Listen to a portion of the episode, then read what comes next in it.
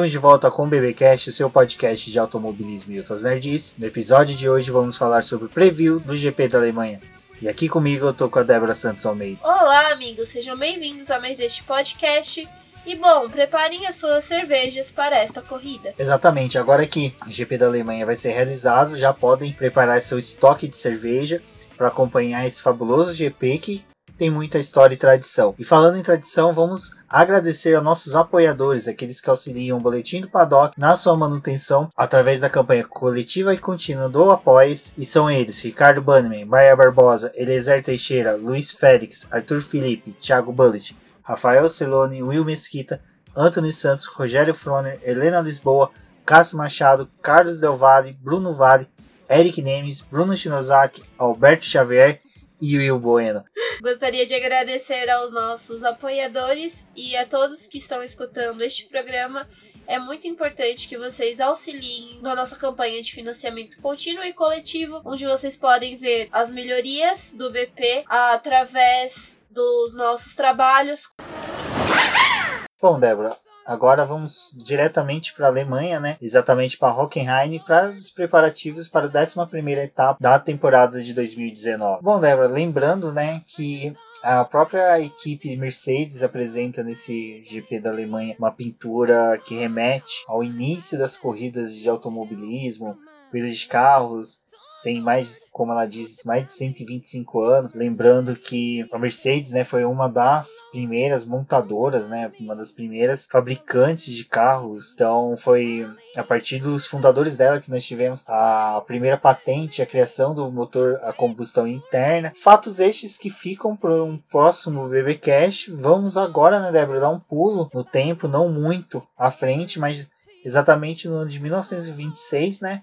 Onde começam a ter os grandes prêmios da Alemanha. Bom, as origens das primeiras corridas de carro na Alemanha foram em 1907. Há relatos de organizações de provas, mas apenas em 1926 foi quando eles atribuíram o nome de Grande Prêmio da Alemanha, onde tinham corridas, né, espaçadas dentro da Alemanha e conforme foi passando o tempo, existiu a necessidade de se organizar para poder ter competições né, com mais frequência no país. A Alemanha é um país que sofreu com a guerra, então tem vários relatos do, da pós-guerra, né? Teve a Primeira Guerra Mundial e a Segunda, onde tiveram grandes interferências para as corridas, onde essas provas, né, tiveram que deixar de acontecer por causa dessas guerras. A Alemanha também foi banida de competições fora do país depois da pós-guerra, então ela passou um tempo sem poder ter disputas no automobilismo. Os circuitos que são memoráveis da Alemanha é o circuito de Avos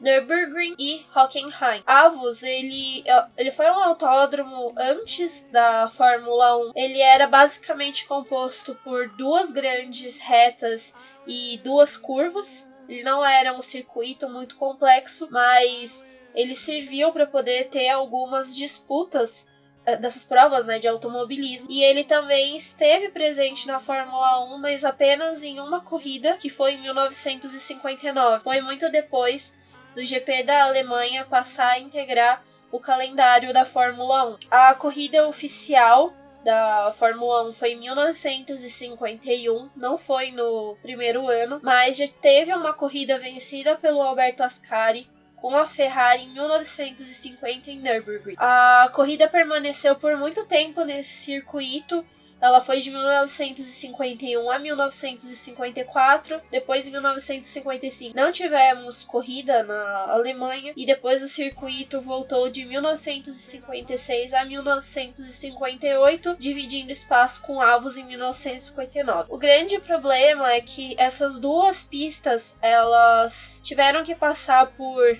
adaptações, onde tinha toda aquela discussão pela busca de segurança dentro da Fórmula 1 e com o passar do tempo, isso foi algo questionado e precisou realmente implantar esse tipo de segurança na Fórmula 1, então esses circuitos tiveram muitas mudanças, né, ao longo dos anos. É interessante essa parte que nós comentamos referente à segurança, que vale lembrar que o começo da Fórmula 1 muitas vezes não, ainda não havia uma discussão tão primordial sobre segurança, guarda-reios muros de contenção e área de escapes eram bem, é, como poderia dizer, difíceis de se ver nos circuitos daquela época, mas Avos mesmo foi um circuito que teve só um GP e os seguintes nem cogitaram retornar lá em decorrência da grande velocidade que se obtinha nas duas grandes retas, apesar que o circuito ainda continuou sendo utilizado principalmente pelas montadoras na busca para desenvolvimento e aprimoramento dos carros e também disputa de quem tinha maior velocidade. Nürburgring, eu acho que é muito bom a gente ressaltar que ele é um circuito que ele entrou até mesmo para a cultura pop da Fórmula 1, vamos por dessa forma,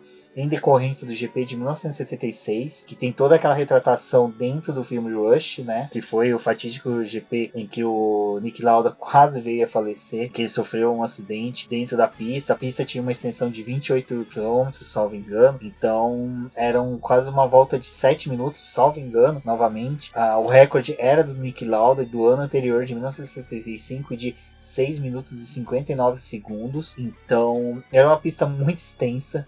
Então, se ocorresse um acidente, demorava muito para ter resgate, não tinha um volume de médicos, paramédicos, ambulâncias suficiente para cobrir o GP, por isso que teve a redução da pista, né? Após, mas nesse meio tempo entre ter a redução da pista, aí que chegou Hockenheim. Exatamente, Rubens. Hockenheim passou a integrar a Fórmula 1 em 1977 com um contrato firmado já de 20 anos para a corrida ocorrer lá. É, mas aí a gente teve uma disputa, né, anos para frente, onde, onde a AVG e a DAC, que elas cuidavam uma cuidava do circuito de Nürburgring e a outra de Hockenheim. E as duas queriam ter a corrida da Alemanha e teve toda uma discussão se iam ter essas duas corridas, mas a AVG, que era dona do circuito de Hockenheim, disputou pelo nome Grande Prêmio da Alemanha. Então, eles passaram a ter duas corridas da Alemanha na, no período em que o Schumacher começou a correr na, correr na Fórmula 1 e ele era um piloto muito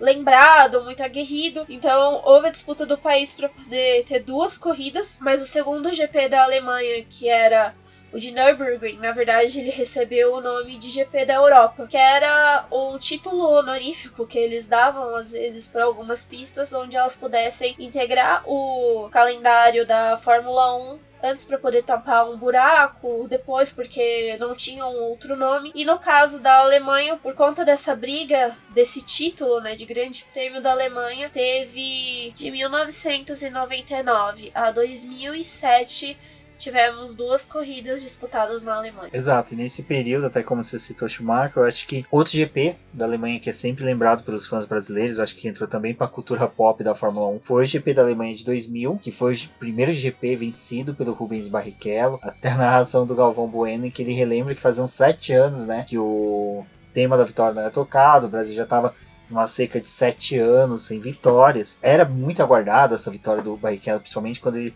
assumiu o cockpit da, da Ferrari e vale lembrar que foi um GP espetacular. Era ainda o traçado antigo, onde tinha toda aquela volta gigante por dentro da floresta. Com a realização desse GP, a vitória dele, o Hockenheim se tornou até mesmo dentro do, dos fãs brasileiros, né? Se tornou uma pista muito querida. Eu mesmo comecei a ver ela com outros olhos, mas me senti muito quando ela foi, desculpa o termo, retalhada, quando ela perdeu, né, quase toda, vamos pôr assim, 80% da extensão dela, por motivos ambientais, lógico que tem toda uma questão aí nobre, mas ela foi cortada e já nos GP seguintes ela foi reduzida, né, para poder atender também critérios de segurança da Fórmula 1 e também por motivos ambientais que na época estava em muita discussão naquela região da Alemanha. Exatamente, e ainda vale lembrar, né, que depois de 2007, onde a gente não teve a corrida da Alemanha, mas sim o GP da Europa, a volta da corrida da Alemanha, ela foi algo muito esperada, né? Eles queriam que essa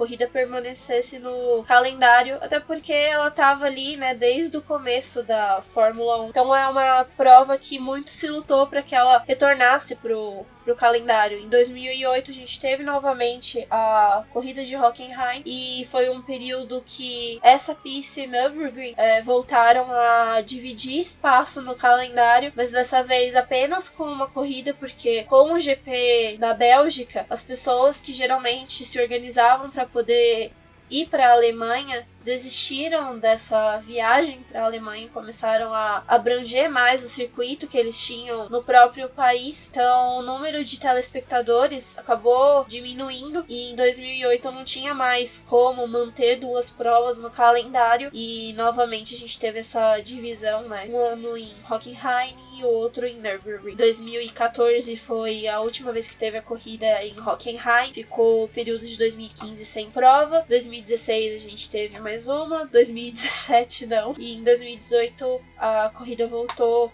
como definitivo, né? Agora pro calendário da Fórmula 1. E é algo que também chega a ser interessante, que você comentou, né, Débora, que o fator Michael Schumacher foi decisivo para termos o GP da Alemanha e até uma briga por dois GPs. E mesmo a gente tendo aquela era Vettel, a gente não teve isso e teve a perda em alguns momentos ali do GP da Alemanha. Que, e mesmo agora com a era Mercedes, né, a gente tem uma montadora, uma, uma equipe unanimemente dominante na Fórmula 1. O GP da Alemanha é um dos GPs que está sempre se discutindo se permanece ou não no calendário. Eu particularmente torço. Eu acho que GP da Alemanha, França, Itália, Bélgica são iguais de Mônaco, igual o Brasil. São GPs que têm que ser fixos dos calendários. Eu acho que tem que ser dado uma prioridade a eles, muito mais do que é dado até mesmo para outros circuitos, tilks, né? Vamos pôr dessa forma, que existem no calendário. Bom, Débora, agora é aquele momento que nós auxiliamos os nossos amigos cabeças de gasolina a participar dos bolões, né? E também lembrando do nosso GP Predictor, tem os links no post do BBcast, tanto do F1 Fantasy quanto do GP Predictor, aonde que com esses números aí vocês conseguem fazer os cálculos mais mirabolantes para poder apresentar suas apostas. Bom, lembrando que GP da Alemanha é o 11º GP realizado nesta temporada. O circuito ele tem um total de 4.574 metros. Ele vai ter 67 voltas. A melhor volta é do Kimi Raikkonen em 2004 com 1 minuto 13 segundos 780 centésimos. E, né, Débora, lembrando agora os pilotos que mais venceram e também obtiveram poles, voltas rápidas, como dito, o Michael Schumacher possui quatro vitórias, né?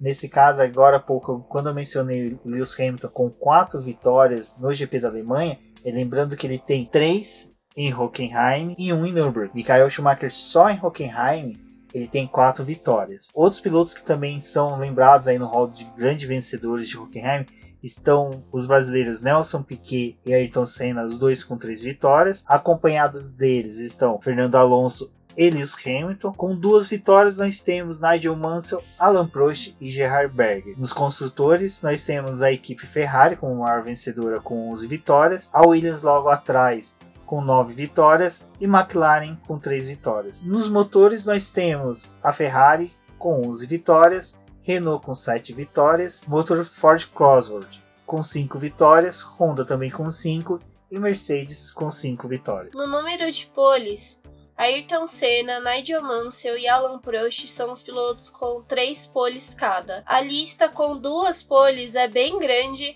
mas os principais nomes são Michael Schumacher, Kimi Raikkonen, Nico Rosberg e Sebastian Vettel. A lista com uma pole também é bem extensa, mas alguns dos nomes que aparecem são Fernando Alonso, Lewis Hamilton, Keck Rosberg. Construtores, a McLaren é a que tem mais poles, é, o total são 11, a Williams vem em segundo com 9 e a Ferrari com 8. Nos motores, a Renault é a líder com 9 poles, a Mercedes e a Ferrari aparecem aparecem no segundo lugar com 8 e a Honda com 4 poles. Exato, e até é engraçado uma coisa que nós podemos ver aqui: Ferrari possui né, 11 vitórias e a McLaren 11 poles. Então, ou seja, a Ferrari conseguiu reverter muito mais a situação de largar de trás e alcançar a vitória, e a McLaren simplesmente conseguiu o feito de perder as poles e não conseguir as vitórias. Isso também é legal de ressaltar com o próprio Lewis Hamilton, que ele tem uma boa quantidade de vitórias, mas no momento da pole ele não é o piloto favorito. Tanto que em 2014 e 2018 ele teve problemas com, o motor do carro e não conseguiu largar bem, e nos outros anos ele teve companheiros de equipe que acabaram superando ele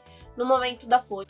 Bom, outro número que é interessante aí para nossos amigos cabeças de gasolina ficarem atentos é o número de voltas rápidas, lembrando que esse número, né, já é utilizado, se feito, na verdade, das voltas rápidas hoje no calendário de 2019 pontua. Nós já vimos aí que um ponto obtido por volta rápida pode dar a liderança do campeonato para o piloto. E nas voltas rápidas nós temos Michael Schumacher né, liderando com 5 voltas rápidas, David Coulter com 3 voltas rápidas e com duas poles nós temos excelentes nomes como Alan Jones, Ricardo Patrese, Gerhard Berger Juan Pablo Montoya, Kimi Raikkonen e Lewis Hamilton. Nas construtores nós temos a Williams com 10 voltas rápidas, a Ferrari com 7 e a McLaren com 6 voltas rápidas. Já nos motores, nós temos a Renault com 8 voltas rápidas, Ferrari e Mercedes empatada com 7, motores Ford Cosworth com 5 voltas rápidas e o saudoso motor BMW com 5 voltas rápidas. Ainda fechando essa lista de voltas rápidas de motores, nós temos ainda a Honda com duas voltas, é legal ressaltar isso, porque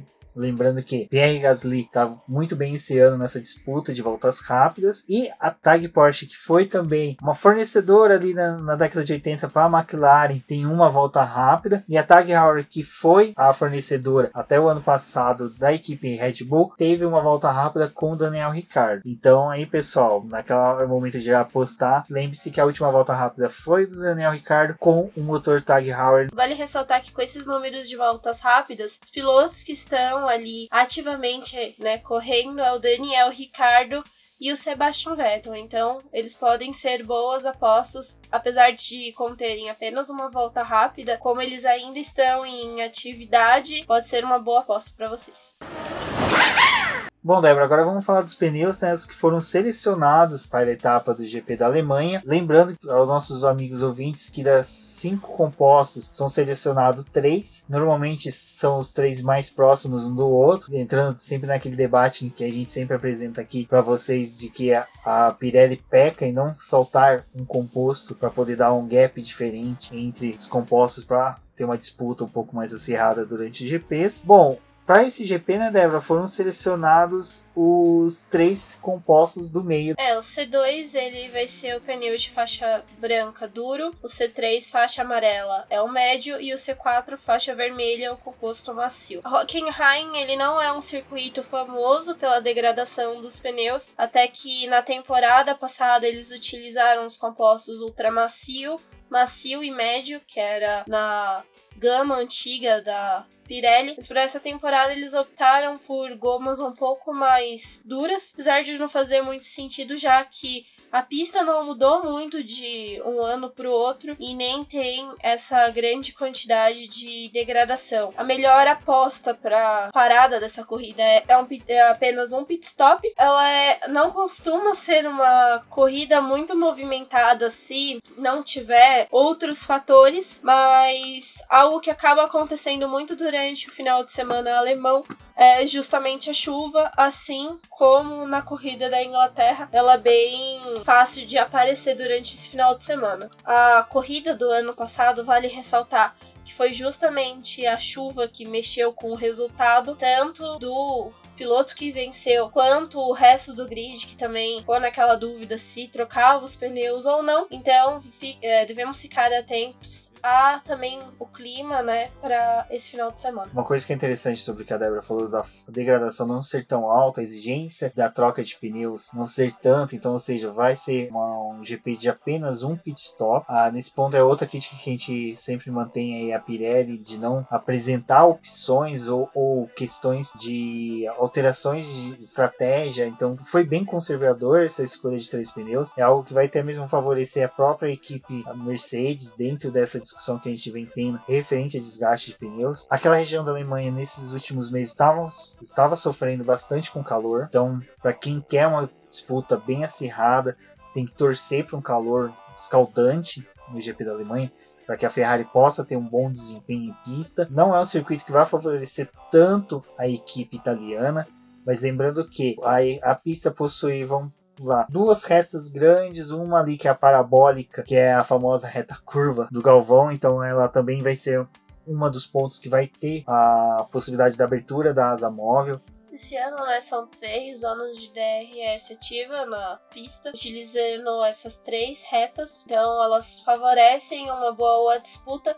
Mas como né, é um circuito que tem muitas curvas, para Ferrari não é tão legal. É, principalmente que, tirando a parabólica, pelo formato dela, a gente entra na discussão se é uma curva ou uma reta, mas as demais curvas são todas curvas de 90 graus ou menos, então você a possibilidade ali de auxiliar até mesmo a Ferrari nesse, nessa busca de desempenho para poder alcançar a Mercedes não é tão boa. Grande expectativa também para a Red Bull, né? Que vem uma acidente muito boa aí junto com o motor Honda. Mas agora, né, Débora? Lembrando que pelas escolhas de pneus. Vamos aguardar ver quais serão as estratégias. Lembrando que as estratégias entre o C2 e o C4 pode dar alguma vantagem ou outra para as equipes, visto o que aconteceu na Inglaterra com a própria Ferrari, que acabou fazendo opções erradas na saída dos seus pilotos. E como a Débora disse, o GP do ano passado foi bem movimentado.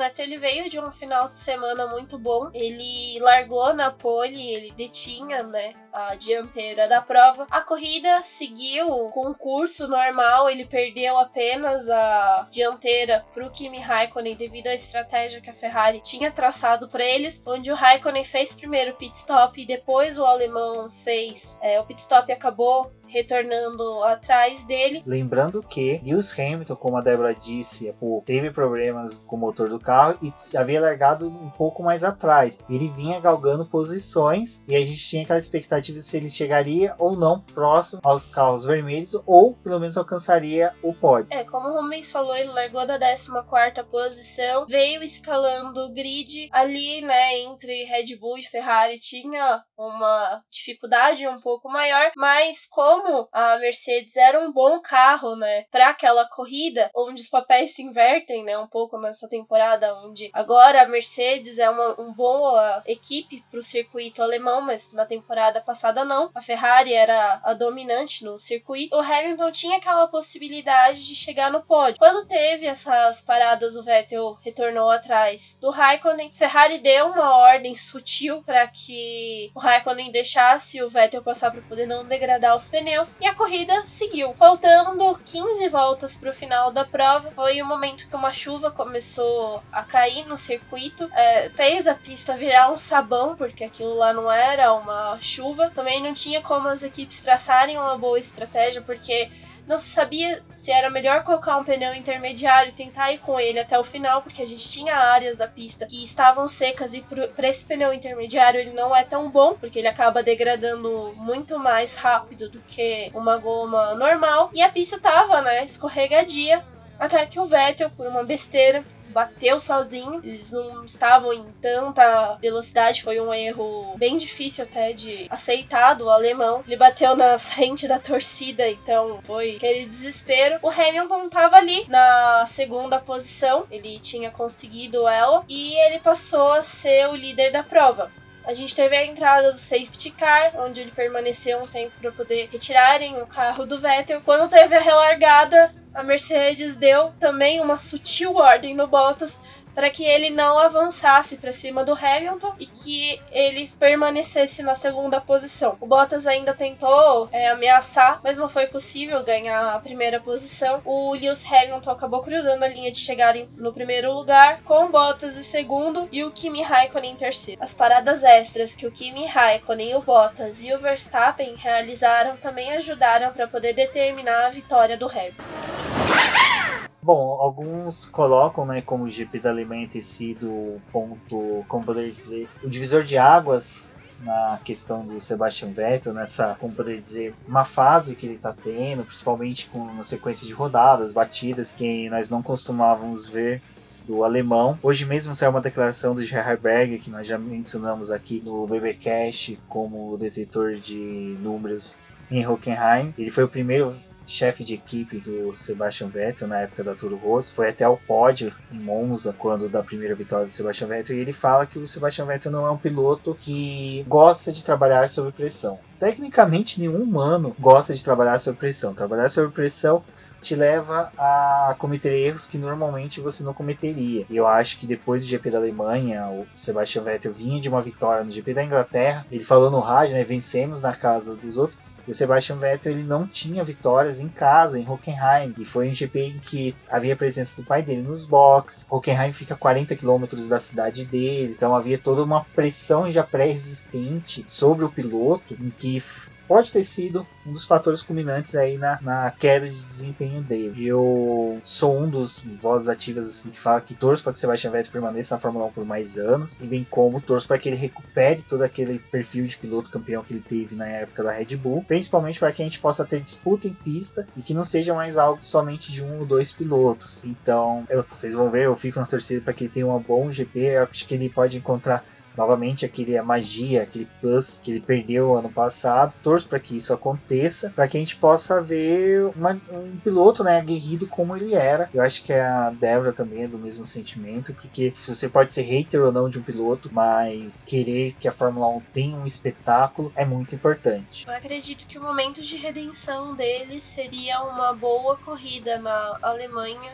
Na temporada passada teve aquele divisor onde o Vettel venceu, né, na casa do Hamilton no GP da Inglaterra e o Hamilton deu o troco, né, pouco depois com essa vitória. Não foi no mesmo estilo da vitória do Vettel na Inglaterra, foi bem triste a gente ver o piloto que estava dominando o final de semana acabar perdendo a corrida de uma forma trágica, porque a batida ali não tinha como ele, pelo menos, terminar a prova, né? É, se recuperar. Então, eu torço para que esse final de semana seja uma boa corrida para ele. Não sei se com uma vitória em casa, mas que pelo menos a Ferrari consiga render no circuito e de alguma forma, né, andar próximo da, dos carros da Mercedes. Agora só um giro de notícias rapidinho, acho que é interessante aí nós falarmos sobre algumas coisas que saíram recentemente. Uma delas é a possibilidade que vai ter da Haas não correr com a estampa do patrocinador que tanto criou discussões nos últimos dias. Acabou de mudar de nome, então ela tem algumas questões legais que está sendo impedido dela estampar o carro da equipe americana. Então, possivelmente não veremos ela nos carros da Haas. E falando em Haas, eu acho que algo que a Haas se tornou a queridinha dos brasileiros, dos fãs de Fórmula 1, bem como o Gunter, né, se tornou paizão para todo mundo, aquele cara que todo mundo quer ser amigo, sentar no bar e tomar uma cerveja. Essa semana a Fórmula 1 confirmou já a segunda temporada da série da Netflix sobre a categoria. É lógico a gente já tinha esse spoiler que o próprio Gunter deu em um dos episódios onde ele questiona os produtores se eles iam ter essa, já estavam tudo certo para a segunda temporada. O Ross Brown disse após o sucesso estrondoso que foi a série, ele foi questionado sobre a, a não aparição da Ferrari nem da Mercedes. Ele falou que faria de tudo para que as duas equipes estivessem na próxima temporada. Saiu a confirmação que sim, as duas equipes estariam, estão, né, na segunda temporada, estão confirmadas. Então, aguardo ansiosamente por essa temporada. Recomendo a todos todos e vai estar no BBcast o link para o episódio em que eu e a Débora gravamos referente à série. Nós foi até algo bem bacana, porque a gente sentou para assistir um, dois episódios, acabamos maratonando, passamos a madrugada assistindo, não conseguimos parar. Não era ideia gravar o episódio, acabamos gravando, ficou um episódio muito bacana, então recomendo a todos a assistir. Quem não assistiu a série ainda assista, vale muito a pena. Ela é totalmente atemporal, então independente se a temporada já começou ou não, tem muita coisa ali que é interessante você assistir para você compreender muita coisa que hoje nós vemos em pista, desde a Daniel Ricardo na, na Renault, a situação do Max Verstappen Verstappen na Red Bull, a própria Alfa Romeo, questões internas da equipe. Então é muito bacana, vale a pena assistir. Então fica o convite a todos aí para que ouçam o BBcast referente à série da Netflix. Também já convidando a todos para que quando sair ano que vem a temporada, comentar no Twitter, conversar sobre a série, cutucar a Netflix, que eu acredito que um pouco aí da confirmação da segunda temporada se deu muito pelo movimento dos fãs que, quando do lançamento, conseguiu colocar elas nos top tops do Twitter, a menção da série, participação dos fãs tweetando sobre a série foi muito importante. Então, parabéns a todos. Eu acho que ao mérito também dos fãs ter conseguido a confirmação dessa segunda temporada. Não só isso, a gente vê o pessoal ainda comentando sobre a série, não foi só o boom da estreia, mas muita gente ao longo dessa temporada reassistindo a série também vai aproveitar as férias da Fórmula 1 para poder rever os episódios favoritos. Então, a gente pede para que os fãs continuem se movimentando para que mostrem para Netflix e até mesmo para Fórmula 1 que a gente quer ver isso sim na televisão, né? Principalmente porque é legal conhecer os bastidores da Fórmula 1, que é algo que nem todo mundo tem acesso para poder vivenciar e ter conhecimento, né? Tem aquelas disputas internas, pilotos que também acabam olhando o lugarzinho do outro ali, questionando é, o lugar ou a posição que os pilotos estão ali no campeonato. Então é legal acompanhar. É, como o Rubens falou, não deixem de escutar o programa que a gente gravou sobre a série. Acompanhem o boletim do Paddock durante o final de semana da Fórmula 1, onde a gente vai estar tá trazendo os reviews dos treinos livres, classificação e corrida. Nós também já prometemos que na segunda-feira vamos ter o podcast de review da corrida do GP da Alemanha, a segunda dobradinha do ano. Então a gente vai ter a corrida da Alemanha, depois o GP da Hungria, que antecede as férias da Fórmula 1 e depois, né, só no começo de setembro para a corrida da Bélgica. Eu agradeço mais uma vez a quem está ouvindo até aqui. Muito obrigado a todos. Compartilhem, conversem com a gente. Críticas, sugestões sempre são bem-vindas. Não deixem de ouvir o BBcast e ler os nossos posts. E fiquem todos com forte abraço. Muito obrigado por ouvir o BBcast e até a próxima. Obrigado que escutaram o programa até aqui. Eu sou a Débora Almeida no Twitter como TheFlowers. Utilizem a hashtag Fórmula 1 no BP de todo final de semana. De corrida, até a próxima.